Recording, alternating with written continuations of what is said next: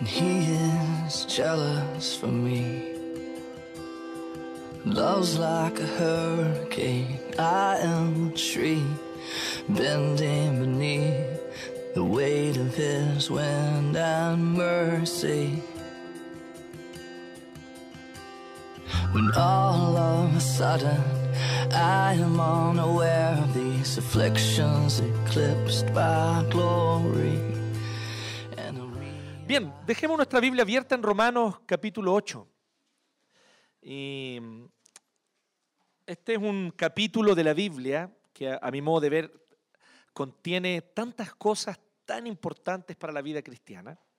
Nos habla de una manera tan clara sobre las implicaciones de la obra de gracia que Dios ejecutó a favor nuestro. Y habla cómo esas implicaciones eh, afectan nuestra vida.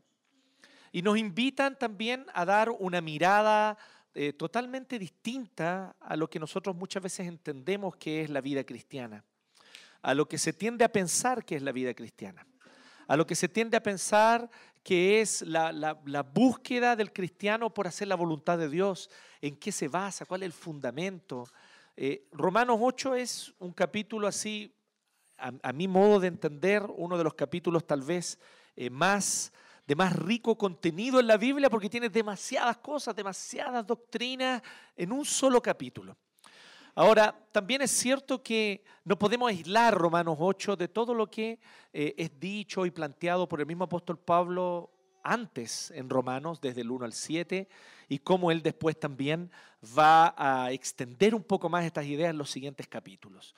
Pero para esta serie, amados, hemos querido nosotros eh, tomar este capítulo de Romanos para desarrollarlo con un poco más de calma. Y ya la semana pasada el presbítero Héctor nos compartía los primeros 14 versículos de Romanos 8 eh, y nos hablaba al respecto de la certeza, la, la confirmación, la absoluta seguridad de que no hay ninguna condenación para los que están en Cristo Jesús. Y cómo desde esta base es el camino para la santidad que el creyente no busca una obediencia a Dios porque tiene miedo a que si no obedece Dios lo va a castigar con el infierno. Esa no es la visión cristiana. Sí, es lo que popularmente se conoce como cristianismo, ¿cierto? Pero no es para nada lo que nuestro libro autoritativo, ¿cierto? Que es la Biblia, nos enseña sobre lo que es la vida cristiana. De hecho, la Biblia enseña de manera muy clara absolutamente lo contrario que el temor, el miedo al castigo y al infierno jamás son una base para la obediencia. Jamás son una base para la obediencia. Porque la verdadera obediencia que Dios quiere es la obediencia de corazón. Y esta solamente es posible donde hay gratitud, donde hay amor, donde me siento amado, donde percibo que soy de hecho amado.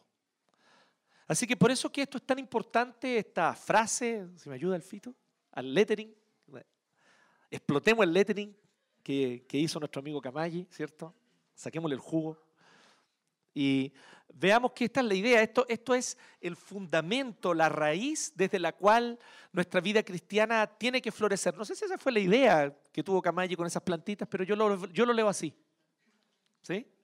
Entonces, eh, y, y a partir del hecho de que somos amados, nuestra vida cristiana eh, brota, florece y también fructifica. Pero nuestra identidad fundamental tiene que ser y debe ser esta. Y es hacia donde nosotros tenemos que apuntar día a día. Así que Romanos 8 del 15 al 27 ahora. Y la próxima semana vamos a ver el último pedazo de Romanos 8. Así que vamos a tener tres mensajes solo en Romanos capítulo 8. Honestamente, para aquellos que piensan, uy, caleta, tres mensajes, tal vez tienen que leer de nuevo Romanos porque en realidad la sensación es todo lo contrario. Solo tres mensajes para Romano 8. en Romano 8 nos podríamos quedar un semestre sin problema, digamos, y- y ahondar en cada uno de los versículos, porque es realmente riquísimo este capítulo de la Biblia. Pero bueno, la idea es que tengamos una visión panorámica sobre esto. Ahora, estamos hablando sobre identidad. Amados, identidad, el fundamento, la base, de la raíz de toda nuestra identidad como personas, lo que nosotros entendemos de nosotros mismos, lo que algunos llaman nuestro self. Y entonces esta, esta, esta raíz, esta identidad, amados, pasa por varias cosas importantes. Y una de ellas, que ustedes saben y conocen bastante bien, tal vez alguno de ustedes conoce eh, profundamente sobre esto, una de las bases de nuestra identidad es nuestra relación con nuestros padres. Y específicamente, y quiero ser aquí incluso bien específico, no solo y exclusivamente, no quiero que ninguna mamá se sienta menospreciada, pero específicamente con el padre. ¿Sí? Es un asunto que ha sido abundantemente explorado y que ha sido bastante, se han escrito páginas y páginas y volúmenes sobre la relación con el padre, sobre el deseo de matar al padre, miren, qué cosas, ¿no? Freud y sus cosas. ¿cierto? Y se habla mucho sobre el tema de, nuestra relación con nuestro Padre como algo que determina nuestra identidad de ahí para adelante. Cómo yo me entiendo a mí mismo, cómo yo me percibo a mí mismo, tiene mucho que ver y se enraiza en cómo es mi relación con mis padres. Ahora, esto para algunos de ustedes puede ser buena noticia y para otros de ustedes puede ser una pésima noticia. ¿Cierto? Papá. ¿Qué significa esa palabra? padre, papá. ¿Qué imágenes nos evocan esta palabra? ¿Qué sentimientos, qué sensaciones se nos vienen cuando se nos habla de papá, de padre? Nostalgia, protección, amor, cuidado, tal vez para los más suertudos, pero para otros, dolor. La palabra papá está asociada con traición, con abandono, tal vez incluso con abuso. Y eso nos quiebra interiormente.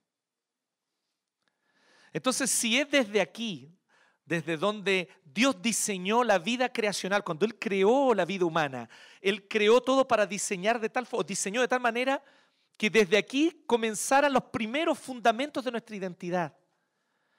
¿Qué hacemos con la relación con nuestros padres que ciertamente incluso aquellos que puedan tal vez jactarse de haber tenido un buen padre, un buen papá. Aún en ese caso, tú bien sabes todos aquellos defectos, todos aquellos errores que él cometió contigo y todas aquellas formas en las que en vez de forjar tu carácter para bien, tal vez incluso de manera sin quererlo, pero terminó dejando marcas y huellas en tu carácter que hoy cargas con ellas que pueden tener relación con la ansiedad que hoy enfrentas, con la depresión. Entonces, son temas claves muy importantes. Y a nosotros nos parece, que esto es muy lindo, ¿no?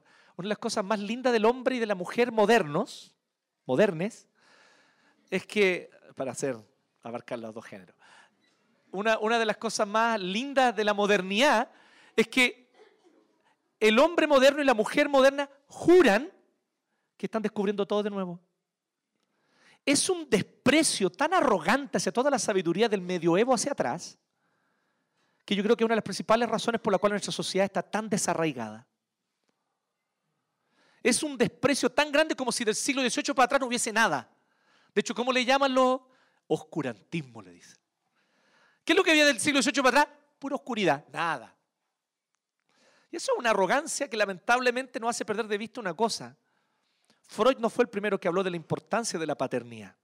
La Biblia lo habla mucho antes. ¿sí? Unos par de mil años antes, hace una cosa poca.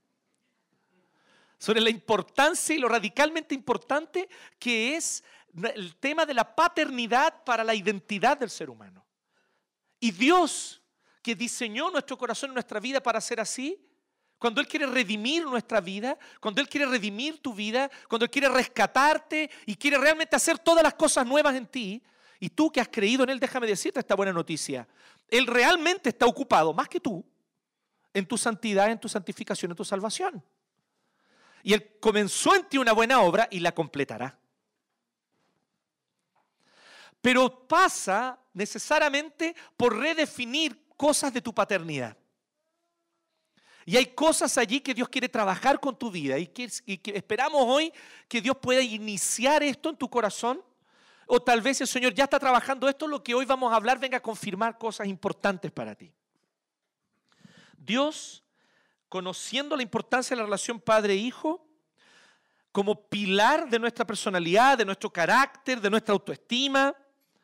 Él conociendo esto va a la raíz del problema también aquí, en este asunto, también aquí. Y aquí, por lo tanto, Él viene y trabaja en nosotros de una manera sumamente profunda diciendo, a partir de ahora tienes un nuevo Padre, a partir de ahora yo soy tu Padre, como diría Darth Vader. Pero mucho mejor Padre que Darth Vader, no les quepa duda. Qué mal ejemplo, ¿ah? Yo siempre he dicho que la cultura pop me ha hecho un daño, pero terrible. Hay predicadores que citan los hermanos Karamazov. ¿eh? No, yo, tele. Bueno, el pecado todo lo trastornó, incluso la relación padres e hijos. Y el Señor sabe lo importante que es esto. Así que la pregunta es, y ahora yo te hago esta otra pregunta, porque primero te pregunté, ¿qué evoca en ti la palabra papá? Pero ahora yo pregunto, ¿cómo sería si tuvieras un padre perfecto? Que te ama como debió haberte amado tu padre y tal vez no lo hizo. Que no te abandona como tal vez tu padre lo hizo.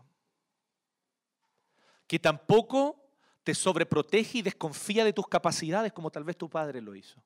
Criticando cada decisión que tomabas porque le parecía insuficiente. ¿Qué pasaría si tuvieras un padre que confiase en ti, que te amase, que te diese la seguridad necesaria, que te apoyara con su amor, pero que te permitiera caminar también con tus propias piernas y afirmar tu vida? ¿Qué pasaría un padre, tener un padre perfecto así como este? Es tan importante esto para el Señor que Él viene justamente allí y Él dice que ahora nos adopta para que seamos sus hijos. Él quiere ser nuestro papá de aquí en adelante, No es un lenguaje metafórico, simbólico, religioso, devocional. No, es de una manera muy concreta, muy real. Dios quiere que tú sepas, entiendas y le sientas a Él como papá. Papá, papito.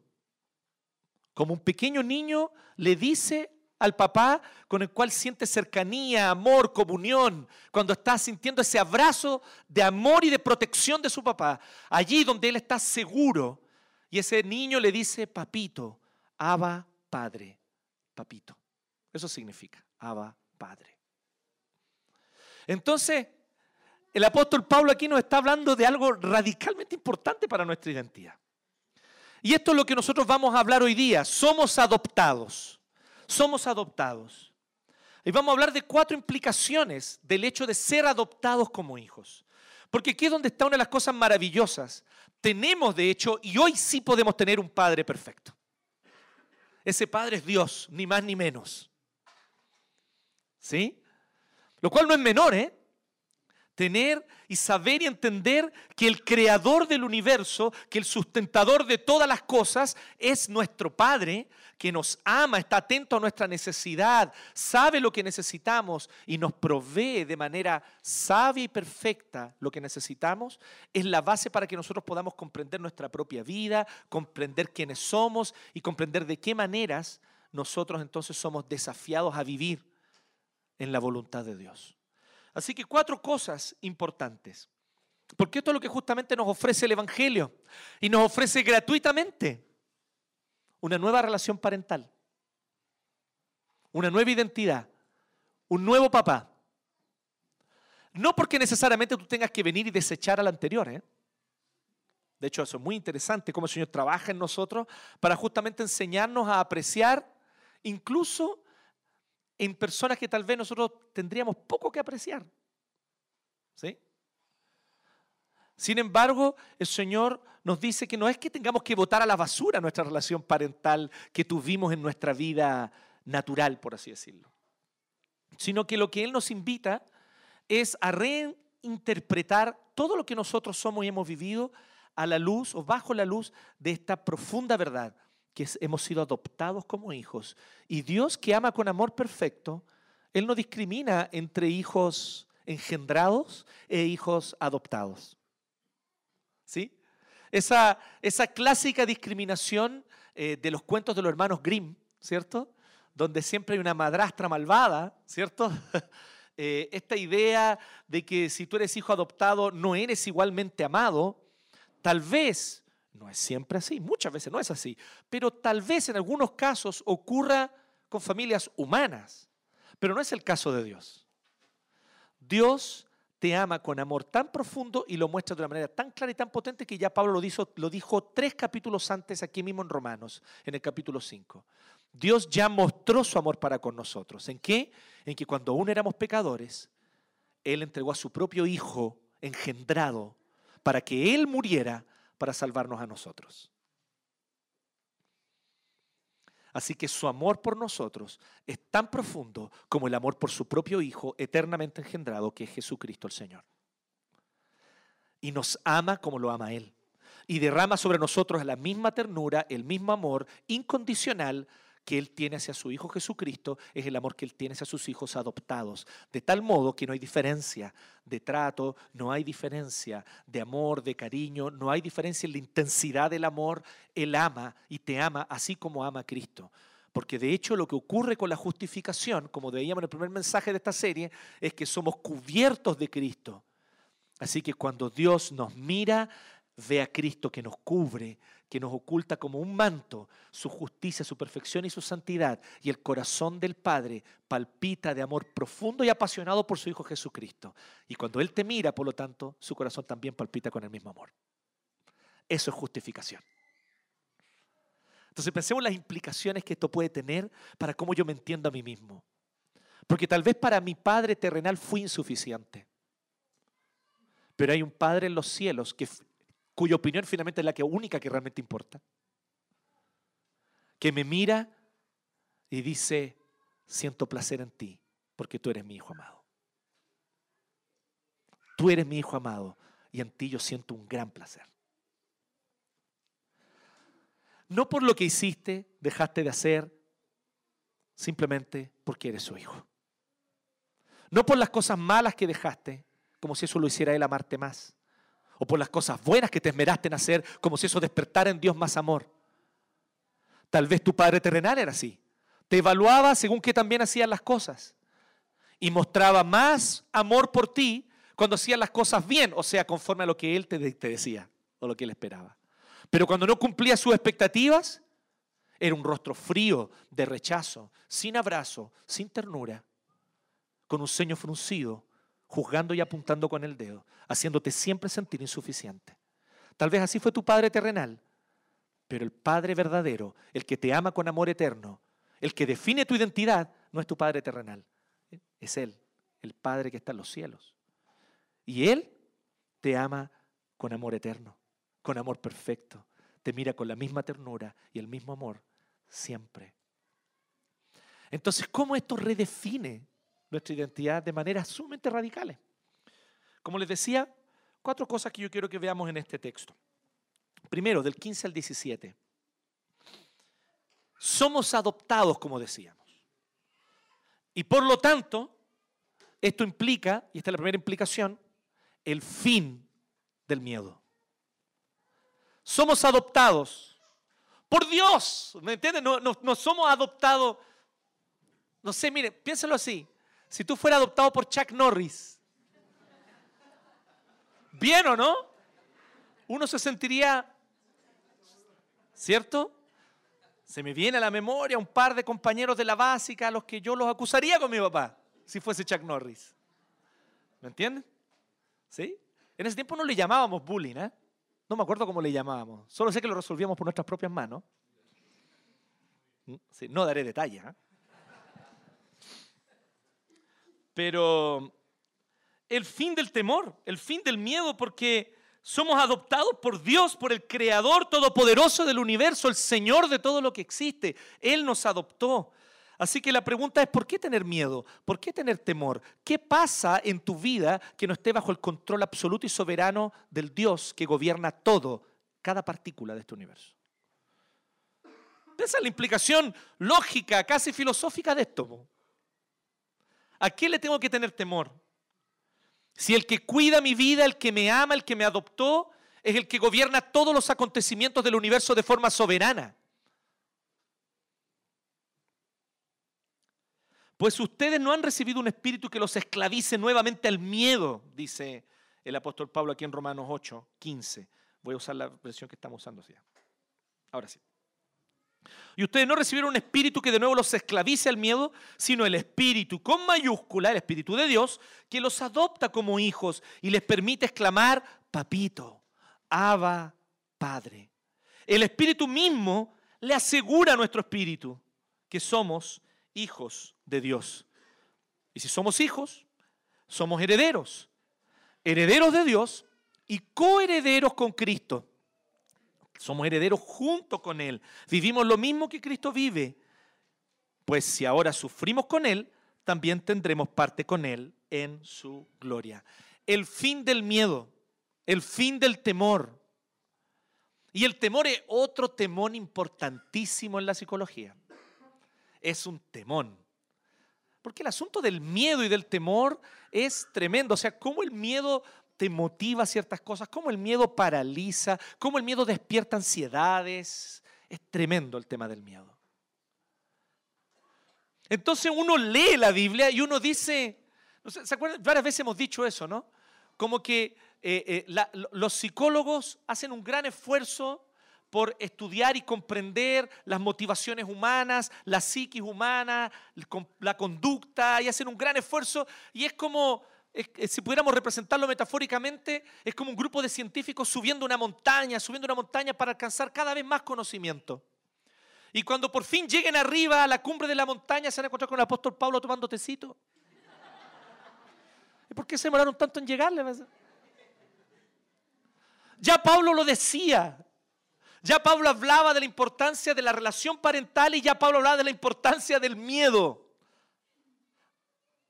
De lo destructivo que es el miedo. ¿Cuántas cosas hacemos por miedo? Porque miren, es verdad que el miedo paraliza. Entonces ya es muy malo que hay tantas cosas que debiéramos hacer y no las hacemos por miedo. Pero no es solo eso lo que el miedo hace. Porque no solamente nos paraliza, sino que también nos impulsa a cosas que no las haríamos si no fuera porque el miedo nos motivó en esa hora. El miedo, el temor de ser rechazado, de jamás ser amado, de sentirme por siempre inadecuado. Y ese miedo te impulsa a agradar a otros de la manera que sea, a buscar ese refugio de amor o de supuesto amor en falsa intimidad. Te impulsa, te puede impulsar a los brazos de muchas cosas profundamente dañinas, adicciones, relaciones extramaritales, miedo. Y de repente nosotros analizamos, el miedo está a la raíz de algo que nosotros, claro, condenamos la conducta, pero ¿qué estaba en la motivación? No pocas veces el miedo.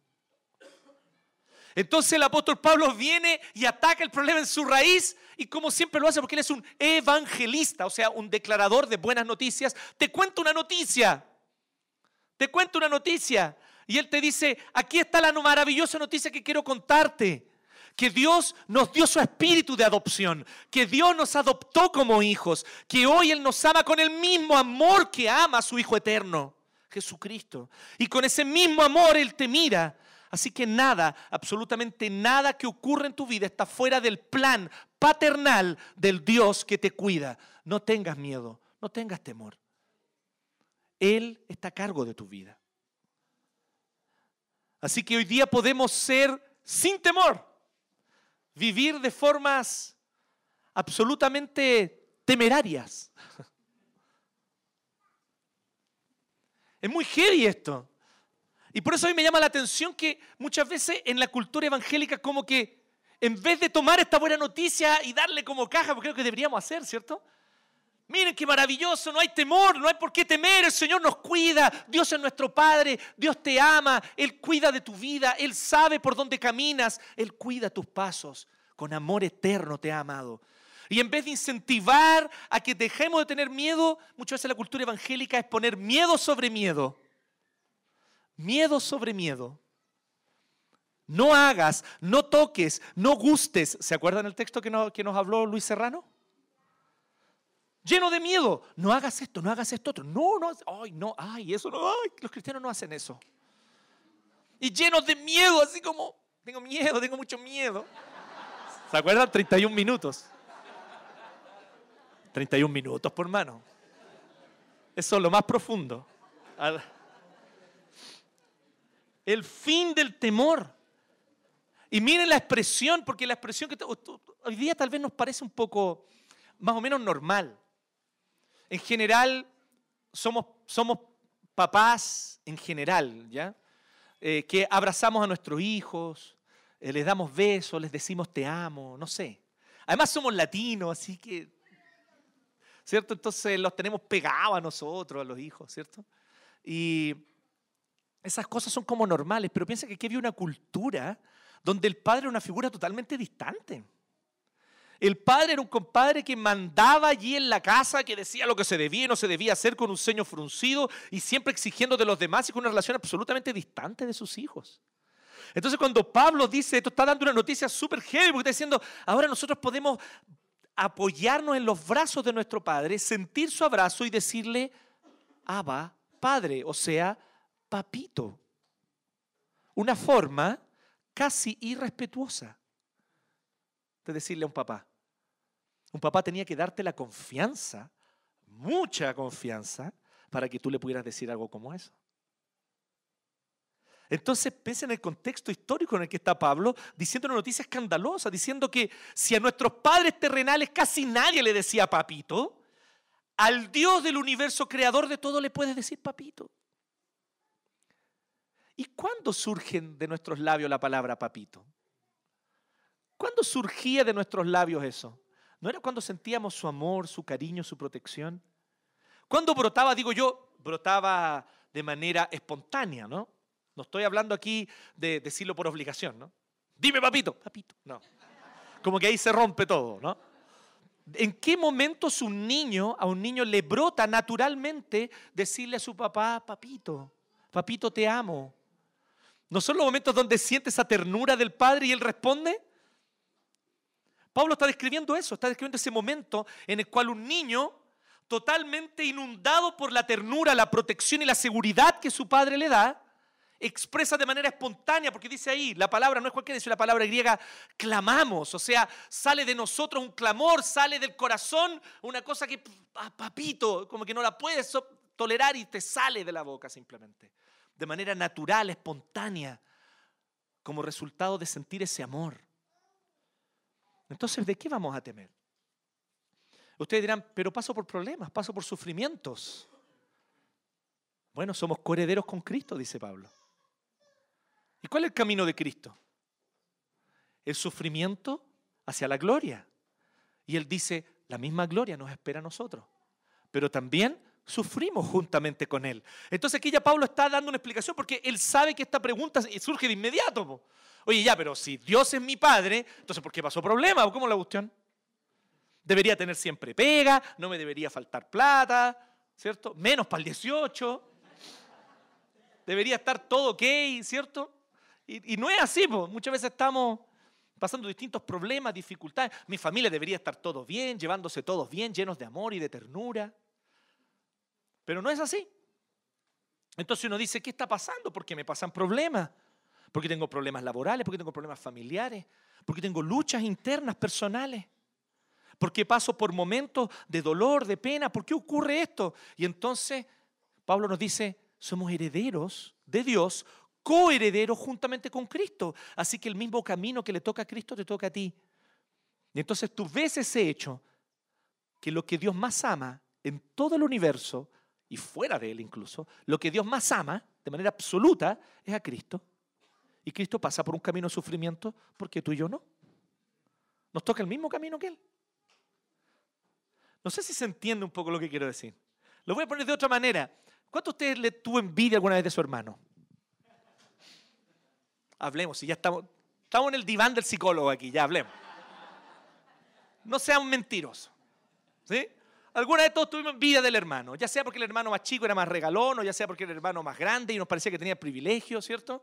Yo cuando chico, mi hermano hasta el día de hoy se ríen de mí, se burlan, porque yo hubo una etapa que me dio por llorar, que porque yo era el último. Pero ¿por qué nací tercero? No, eso es injusto. Yo lloraba. Miren, menos mal que no existían todas estas ideologías que hay hoy día, si no, habrían una ley para mí. po. Ya, bueno, entonces lo vamos a hacer el primero. ¿Sí? Porque se siente discriminado, pobrecito, por nacer tercero. Entonces, de repente uno tiene envidia de las cosas más estúpidas del hermano, ¿no? Pero muchas veces también ocurre que esa envidia es totalmente infundada. Y a veces un papá puede venir y decirte, ¿por qué tienes envidia? ¿Por qué estás enojado con tu hermano? No, porque tú le das a él privilegios que a mí no me das. Y entonces tu papá te sienta, no sé alguna vez tuvo esa conversación con su papá o con su mamá. Le dice, mira, te voy a decir lo siguiente.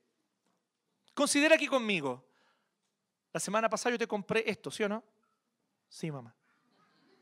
Y la anterior a eso, a tu hermano no le permití tal cosa, pero a ti sí, ¿cierto? Sí, mamá, es cierto. Ahora, ¿tú cómo te portaste el otro día? Mal. mamá. Entonces tu hermano tiene permiso y tú no. Entonces como que nos siente y nos dice, aquí no hay ninguna injusticia, yo los amo a los dos por igual. Pero en este momento a él le toca un privilegio que tú no te lo mereces. Y queda claro tal vez. Pero nos queda claro que no hay un trato desigual. Es como si Pablo nos sentara y nos dijera, miren a Cristo, es lo que Dios más ama, con todo su corazón. Y Cristo sufrió. Entonces, ¿esperas tú que por ser hijo de Dios automáticamente no vas a sufrir? No es así. Cristo sufrió. El hijo engendrado del Padre, nosotros los hijos adoptados, también somos coherederos con Él. Así que no temamos, ni aún en medio de la pérdida, ni aún en medio del dolor, ni aún en medio de cuando nosotros sentimos que las cosas nos están saliendo mal. No tengas temor. Eres coheredero juntamente con Cristo. En segundo lugar, la segunda implicación de ser adoptados es que tenemos un futuro glorioso. Miren cómo dice del 18 al 21. De hecho, considero que nada se compara los sufrimientos actuales con la gloria que habrá de revelarse en nosotros. Pablo sigue argumentando. Dice, si te preocupa, pero ¿cómo? ¿Será que Dios me ama si me hace sufrir? Y Pablo ya nos dijo, oye, a Cristo le tocó sufrir. A nosotros también nos toca, porque somos coherederos con Él. Pero por si fuera poco, además, Pablo da este otro argumento. Pero además, ¿qué son los sufrimientos de este tiempo presente? Con la gloria eterna que en nosotros ha de manifestarse. Y Él nos da un destello, nos presenta un panorama de esta gloria y nos dice así, la creación aguarda con ansiedad la revelación de los hijos de Dios. Me encanta ese texto del 19 para adelante. Porque rompe uno de los malentendidos más clásicos y probablemente más dañinos del cristianismo de los últimos dos siglos por lo menos, si es que no más. Es la idea de que el cristiano espera cosas supraterrenales, inmateriales, que la esperanza del cristiano es ser una almita tocando arpa, saltando de nube en nube en un lugar que es todo blanco. ¿Sí? Hay unos tipos, unos brasileños que hacen unos sketch donde de repente hacen, son sketch bien irreverentes, pero de repente hay, algunos que llegan al cielo. Y entonces, eh, y le dice, oye Jesús, quiero que me muestre. No, si estoy igual, todo blanco. Así. Y a mí me da risa porque no, ellos no se están burlando de Jesús, se están burlando de la creencia popular que la gente tiene acerca de cómo el cielo. No, si aquí el cielo estoy igual. Mira, ya viste un pedazo, viste todo. Estoy igual. Entonces nosotros pensamos eso, como que vamos a ser almitas saltando de nube en nube, tocando una arpita, ¿cierto? Eh, y, esa imagen como supraterrena de que eso es la gloria, incluso seamos honestos, no nos da muchas ganas de estar en esa gloria. Pero esa no es la visión bíblica. Lo maravilloso es que esa no es la esperanza que la Biblia nos presenta. La Biblia nos presenta la esperanza de la nueva creación. Y dice que todos los tesoros, dice el Apocalipsis, de todas las naciones serán traídos ante el Cordero en la ciudad santa. Todos los tesoros, incluidas las cuecas. Un tesoro de Chile va a ser traído a esa ciudad santa, redimido por siempre. Nuestras vocaciones, trabajos, también nosotros tendremos participación allí. Reinaremos juntamente con Cristo, dice explícitamente el Apocalipsis. No vamos a estar así echados todo el día o tocando arpita en una nube. Vamos a tener trabajo, vamos a tener, vamos a habitar una nueva creación, nuevo cielo y nueva tierra. Y eso es lo que el apóstol Pablo nos viene a recordar ahora. Hay un futuro glorioso para nosotros. Vamos a estar, pero aquí donde está la maravillosa noticia. ¿qué es lo más importante de la nueva creación? Porque muchos de nosotros decimos, oye, vamos a ir a un lugar con calles de oro. Oh, calles de oro. Sí, y las paredes de zafiro y de diamante. Ni siquiera sé lo que es el zafiro, pero suena como algo caro. ¿Es caro, André, el zafiro? Sí, ah, ya, ok. Pero el diamante es caro, eso todos lo sabemos, ¿sí? Oh, diamante, oh, qué pulento. Pero eso no es lo hermoso del cielo. ¿Sabes qué es lo maravilloso del cielo? Que ahí va a estar Cristo. Que va a estar Jesús. Lo vas a poder ver cara a cara. Vas a poder tomar una copa de vino con Él. Una empanada a lo mejor. Pero una copa de vino sí es seguro porque Él lo dijo, ¿eh? en Marcos. Así es, en el Evangelio de Marcos. Dice que cuando Él vuelva, Él va a volver a probar el fruto de la vid, cuando Él regrese en gloria. ¿Sí? Lo dice explícitamente. Quiero estar ahí cuando lo descorche. Este es del 2018 AC. ¿Sí? Esa es la nueva creación. Entonces, ¿qué es lo que nosotros tenemos? Una idea muy, muy etérea y dualista donde hay cosas que son de Dios y cosas que no son de Dios por mano, eso no es de Dios. ¿Y por qué no? No, que la batería, me acuerdo, hace unos 20, 30 años atrás, ¿te acordáis, Rodo? Rodo se acuerda de eso. La batería no era de Dios, ¿te acordáis? No era de Dios la batería, no, la batería no es de Dios. ¿Y por qué no? No, porque la tocan esos grupos satánicos. No. Y la gente empieza a dividir cosas que la Biblia no te dice. Y empezamos con este dualismo por esta idea como etérea y supraterrena y supratemporal y inmaterial de la salvación. Pero no, la salvación es nuevos cielos y nueva tierra donde mora la justicia, donde habitaremos con Cristo en una ciudad santa, donde no será una ciudad cochina, llena de desigualdad, llena de injusticia como esta, sino una ciudad hermosa, donde florece la vida y la justicia plenamente. Y allí habitaremos con Cristo porque Él será el rey sobre todos nosotros. Así que Pablo dice, eso es lo que nos espera. Pero por ahora, ¿qué ocurre? La misma creación aguarda este momento. La revelación de los hijos de Dios. ¿Por qué? Por una razón bien sencilla. Cuando Dios creó todo el mundo, Dios puso al hombre y a la mujer como cabeza de la creación. Cuando el hombre y la mujer desobedecieron, entonces la maldición no solo entró a los hombres y mujeres, sino pasó a la creación. Y la evidencia de eso es cómo estamos destruyendo la creación hoy día. La evidencia de eso es el tremendo daño que nosotros estamos causando en todos lados. Es solo una evidencia de cómo el ser humano, llamado a cuidar de la creación, la está explotando y dañando. Pero ¿qué es lo que nos dice? Que aunque fue sometida a frustración, la palabra literal aquí es a vanidad. ¿Se acuerdan del eclesiastés? Vanidad, algo pasajero. Efectivamente es lo que ocurre hoy con la creación. La creación hoy, en este estado caído, es una creación que no puede proveer a nuestro corazón gozo perfecto. Así que ahí también está una exhortación para nosotros. Anhelamos ese futuro glorioso. Lo que podamos disfrutar hoy en este tiempo, disfrutémoslo para la gloria de Dios, pero recordemos que nuestra esperanza no está aquí. ¿Me siguen? El vino de aquí no es tan bueno como el vino que va a haber allá. La empanada de aquí no es tan rica como la empanada que va a haber allá. ¿Van a ser veganas las empanadas ya? No lo sé. No lo, no lo sé. No lo sé. Mira, yo solo sé que si en el cielo vamos a ser veganos, tiene que ser un lugar demasiado bueno. Demasiado bueno. Así que dice que esto no sucedió por su propia voluntad. O sea, no es que la creación, sino por causa del que así lo dispuso. O sea, Dios pronunció, esto está en Génesis capítulo 3, Dios dijo, por causa de ti, Adán, será maldita la tierra, dice. Así que la creación quedó maldecida, pero queda la firme esperanza de que la creación misma ha de ser liberada de esta corrupción que la esclaviza para alcanzar la gloriosa libertad y de nuevo dice, la libertad de los hijos de Dios. O sea, esta verdad es maravillosa. Y es por eso, hermanos, que, creo que es importante hacer este paréntesis, que algunos se sorprenden y dicen así, pero ¿cómo en la iglesia de ustedes hacen fiesta? Eso no es de cristiano. ¿Cómo se le dice a ustedes bailan? Pues los cristianos no bailan. Es el undécimo mandamiento, todo el mundo lo sabe. Solo que estaba escrito en la parte de atrás de la piedra, por eso no alcanzaron a leerlo. No bailarás. no zapatearás.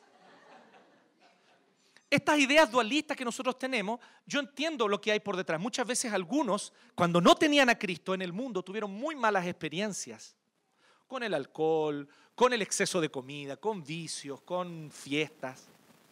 Pero ¿saben qué es lo interesante? Que la pintura que nos pinta Cristo de cómo es el gozo de Dios cuando un pecador se arrepiente es la de una fiesta. Con asado y con baile. Lucas capítulo 15. Cuando el hijo pródigo vuelve, dice que el hijo mayor escuchó la música y las danzas. Y el padre le dice, ¿cómo no nos vamos a alegrar?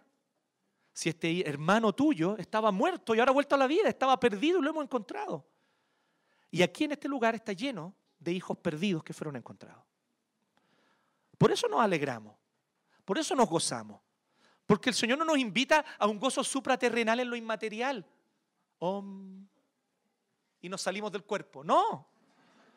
Dios nos invita al gozo corporal, de gozar el abrazo, de gozar el ósculo santo, dice el apóstol Pablo, el beso de venir y darnos un abrazo y darle un beso al hermano porque lo quiero, de venir y cantar juntos. Eso es parte del gozo, es parte de la fiesta a la cual nos invita la gracia de Dios. Pero muchos de nosotros fuimos formados en un evangelicalismo lleno de miedos, lleno de temores. Y el apóstol Pablo parte el texto aquí diciendo, ya no hay razón para el miedo. Gocémonos, alegrémonos. Entonces, ¿podemos tener un adelanto de esto? Podemos, pero recuerden lo que dice el apóstol Pablo aquí. Aún esta creación está esclavizada. No pongas tu esperanza en las cosas de aquí todavía. La nueva creación aún viene. La nueva creación aún viene. Tercer lugar, somos adoptados. Ya vimos que por lo tanto implica que se acaba el miedo, es el fin del temor. En segundo lugar, tenemos un futuro glorioso. En tercer lugar, tenemos esperanza en nuestras contradicciones. Vivimos contradicciones. Y aquí seamos honestos, vivimos contradicciones. Dice del 22 al 25, sabemos que toda la creación, Pablo sigue hablando, miren qué maravillosa la visión de salvación de Pablo, ¿se fijan? Pablo no piensa en la salvación solo en términos individuales, como un alma que se salva, que también es importante en la Biblia, no estoy diciendo que no, es súper importante. Pero Pablo va más allá del alma que se salva. Pablo dice la creación que se salva.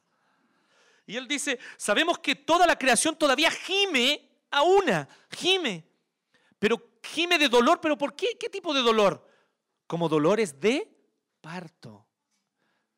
Es interesante esto, porque una cosa es el dolor de una pierna que me amputaron. Es algo que perdí y lo perdí para siempre. Pero otra cosa, que puede ser igual o tal vez más intenso, no lo sé, nunca he tenido un parto, pero las mujeres aquí que lo han tenido podrán decirlo. Pero el dolor del parto, por muy doloroso que sea, ¿cuál es el resultado de él? El gozo de tener a tu hijo, ¿cierto? El gozo de poder abrazarlo. Tan lindo que era el Vito, dijo la Leito, una vez me contó.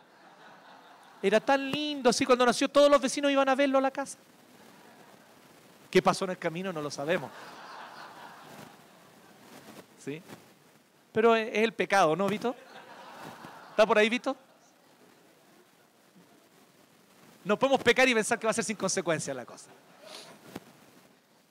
El gozo de tener un bebé, el gozo de decir, mi hijo, nació. Y a veces ni siquiera son muy bonitos, pero igual te alegran, ¿no? En el campo hay un dicho, ¿no? Cabro chico es feo, pero es mío. ¿Sí? ¿Qué dicho más chileno que eso? Y dice que como si tuviera dolores, pero de parto. O sea, no es el dolor de una pérdida, es el dolor de algo que se va a ganar. Es el dolor de una espera. Es el dolor de que algo ocurre en las próximas horas, algo maravilloso va a haber como resultado de esto. Entonces él dice, y no solo ella, por lo tanto, sino también nosotros mismos, que tenemos las primicias del Espíritu. O sea, el Espíritu Santo, y esta es la teología que está por detrás de esto, lo voy a explicar rápidamente, el Espíritu Santo lo va a llenar todo en la nueva creación. Todo va a estar lleno del Espíritu. Así que tú vas a trabajar lleno del Espíritu, vas a ir a fiestas lleno del Espíritu. ¿Me entiendes? Vas a tener relaciones de amistad lleno del Espíritu. Vas a escuchar música lleno del Espíritu, vas a ver películas lleno del Espíritu. Todo va a ser lleno del Espíritu. Maravilloso, ¿no? todo el tiempo en la plenitud, todo lleno del Espíritu. Y entonces dice, pero ese momento todavía no viene. Pero ya tenemos las primicias, el Espíritu ya está presente. Y en muchos momentos podemos gozar de su plenitud en nosotros también. Entonces él dice, nosotros tenemos esta primicia, porque la primicia es literalmente lo primero que sale de una cosecha, lo primero que brota. Entonces él dice, tenemos las primicias del Espíritu. Pero aún teniendo las primicias del Espíritu, ¿qué es lo que dice? Gemimos interiormente, aguardamos nuestra adopción definitiva. Es maravilloso, la doctrina de la adopción tiene eso. Por un lado, ya somos adoptados, pero por otro lado, todavía no estamos plenamente adoptados. Lo vamos a poner de la siguiente manera. No sé cuántos de ustedes vieron Candy. Les dije que era cultura pop aquí. Candy. ¿sí? Entonces, imaginemos algo así, un orfanato a lo Candy. ¿sí? Si me buscas tú a mí, me podrás encontrar. ¿Saben de qué estoy hablando? Si usted no sabe, demasiado joven. Entonces, en este orfanato va alguien a buscar a su hijo. Escoge a uno de los niños con él nos vamos a quedar, lo vamos a adoptar, va a ser nuestro hijo, lo vamos a amar. Y su amor es real, su amor es sincero. Aman a su hijo como si fuera un hijo que lo tuvieron ellos mismos. Lo toman, lo suben a la carreta y lo llevan camino a la casa. Pero un camino largo hasta la casa. Un camino de dos, tres días. Todavía no llegó a la casa donde va a tener su pieza, todas sus cosas. Pero ya está adoptado. Ya es su hijo. Y van en camino. Y mientras van haciendo este camino largo, estos padres que fueron a buscar al niño al orfanato, lo tratan ya como un hijo. ¿Me siguen?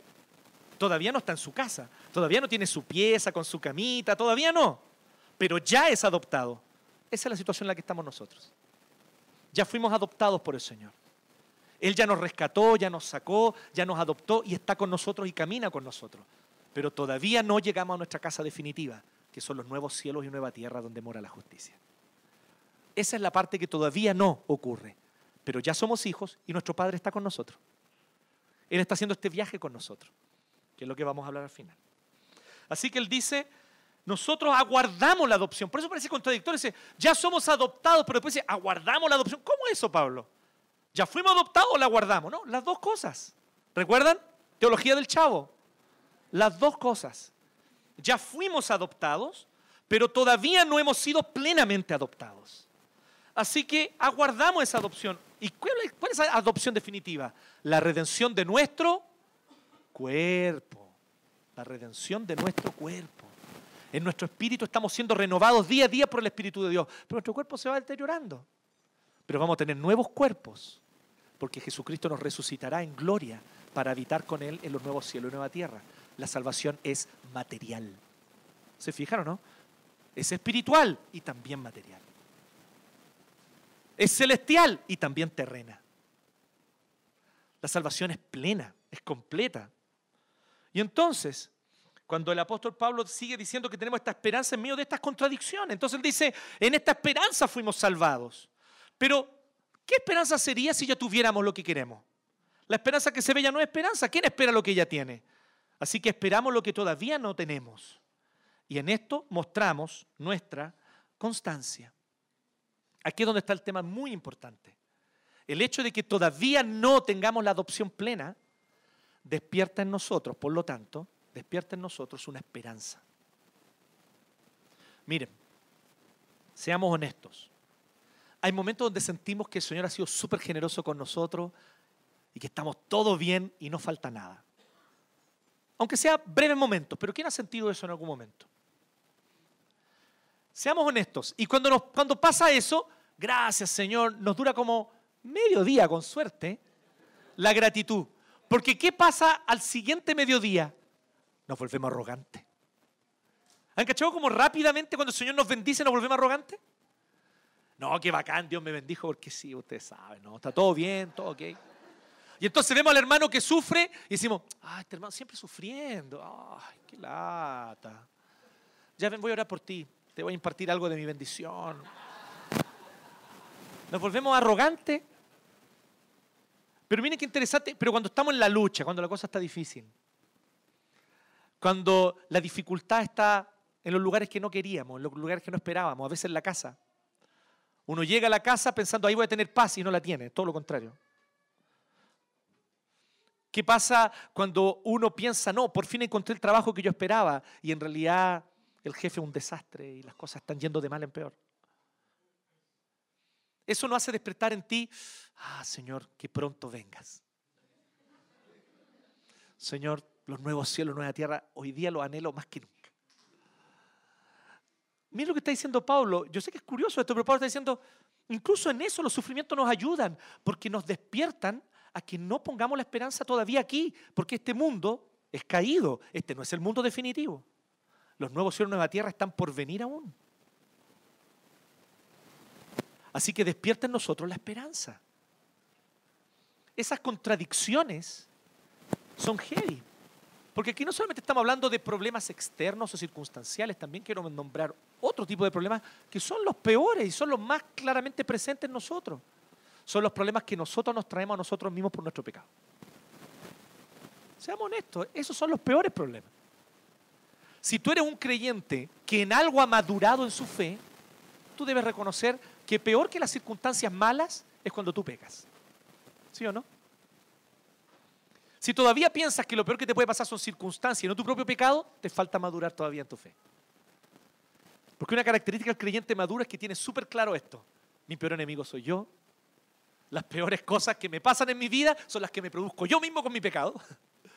Porque cuando las circunstancias son difíciles, pero mi corazón está firme en el Señor, lo puedo soportar. Pero cuando es mi propio pecado, ¿qué hago? Brotó de mí esto. Fue mi propia ineptitud que me puso en esta situación. No puedo culpar a la vida, al papá, a la mamá, a Freud. No puedo. Es mi culpa. Yo lo hice y tengo que asumir mi responsabilidad. ¿Y qué hacemos frente a eso? Frente a esas contradicciones. Primero, nos invita a la esperanza. Y aquí viene lo cuarto y último. Somos adoptados ya vimos la primera implicación, así que esto implica el fin del miedo. En segundo lugar, implica un futuro glorioso. En tercer lugar, implica esperanza en las contradicciones. Pero en cuarto lugar, implica el abrazo de Dios en nuestras contradicciones. Aún hablando en el tema de las contradicciones, pero implica comunión con Dios. Y eso, queridos hermanos y hermanas, espero que ustedes lo puedan medir. Esto es escandaloso. Desde el Antiguo Testamento, el que pecaba estaba lejos de Dios. Así que si quería estar en la buena con Dios, llevaba una palomita, llevaba un corderito, llevaba algún animal que era muerto en lugar del pecador, para que él pagara el precio, eso se sacrificaba en un altar y con el sacerdote que declaraba perdón sobre la persona, la persona podía tener nuevamente acceso a Dios. Pero era constantemente esta rutina de pecar y quedar distanciado de Dios. Pero ahora Pablo dice que aún en nuestras contradicciones, Dios está con nosotros, Él camina con nosotros, Él nos abraza constantemente y no nos deja ir. Miren cómo dice el 26 y 27 finalmente. Asimismo, en nuestra debilidad, o sea, cuando peco, o sea, cuando tengo ese pensamiento que no debo tener, aquí no estoy hablando de debilidad de cuando tú sufres por las circunstancias. Aquí Pablo está hablando de debilidad, de tu debilidad, de tu pecado. Es heavy, esto es escandaloso. Por diciendo, aún en nuestra debilidad, el Espíritu acude a ayudarnos.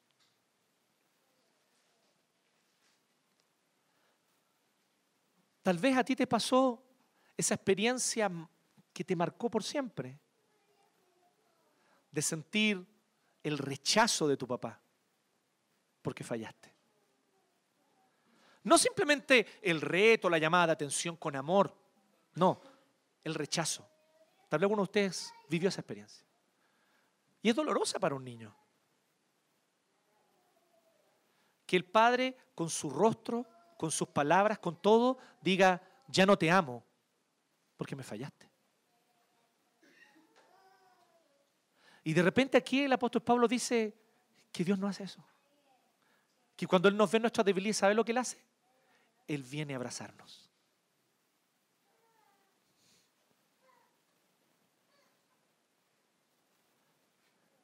Y tal vez eso tu papá nunca lo hizo contigo. Pero Dios sí. Y Él dice que acude a ayudarnos. No sabemos a veces ni siquiera qué pedir, dice. Pero el Espíritu de Dios, que está dentro de nosotros, viene e intercede por nosotros con gemidos que no pueden expresarse con palabras, con gemidos indecibles. Y los gemidos indecibles aquí no son lenguas, por si acaso, no es Rabaná y criba la vasalla. Aquí los gemidos son cuando tú no tienes cómo hablar. No tienes cómo hablar. ¿Te ha pasado de estar tan avergonzado de tu pecado que no tienes palabra?